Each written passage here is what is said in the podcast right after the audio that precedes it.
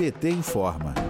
Tribunal de Contas da União aprovou a continuidade da privatização da Eletrobras nos moldes propostos pelo governo nesta terça-feira, dia 15. O ministro Vital do Rego do TCU foi o único que votou contra a venda da estatal. Vital do Rego apontou falhas no cálculo do valor da privatização da empresa brasileira de energia. Segundo ele, a estatal deveria ser vendida por 130 bilhões e 400 milhões de reais, frente aos 67 bilhões de reais estimados pelo atual governo. A presidenta nacional do PT, Gleisi Hoffmann, considerou a continuidade da privatização da Eletrobras como, entre aspas, crime de lesa pátria, ou seja, é um ato que prejudica o país. Já Vitor Costa, diretor da Associação dos Empregados de Furnas, destacou as consequências da venda da Eletrobras em entrevista ao jornal Rádio PT. Vamos ouvir. O que a gente está falando na Eletrobras hoje são dois grandes escândalos. Um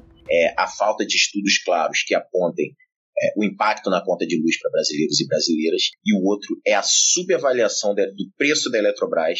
Então, é, são lesados é, os cofres da União, são lesados consumidores e consumidoras. Essa é a re realidade da tentativa de privatização da Eletrobras. De Brasília, Thaisa Vitória para a Rádio PT.